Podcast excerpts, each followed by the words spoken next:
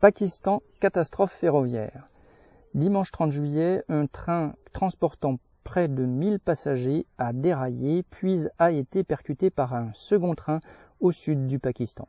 Renversant huit wagons, la catastrophe a coûté la vie à une soixantaine de personnes, bilan qui risque de s'alourdir.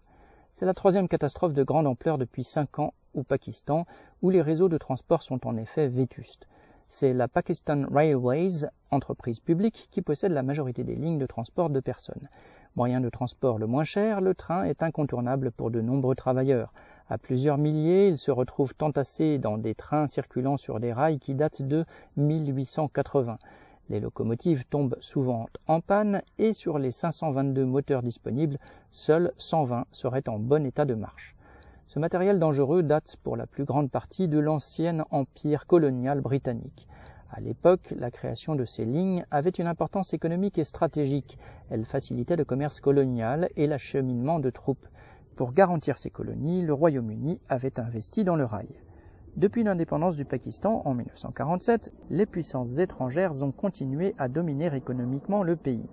La corruption des gouvernements, les dépenses militaires importantes liées à la confrontation permanente avec l'Inde rendent impossible le financement de la maintenance et de la rénovation du réseau ferroviaire et du matériel roulant.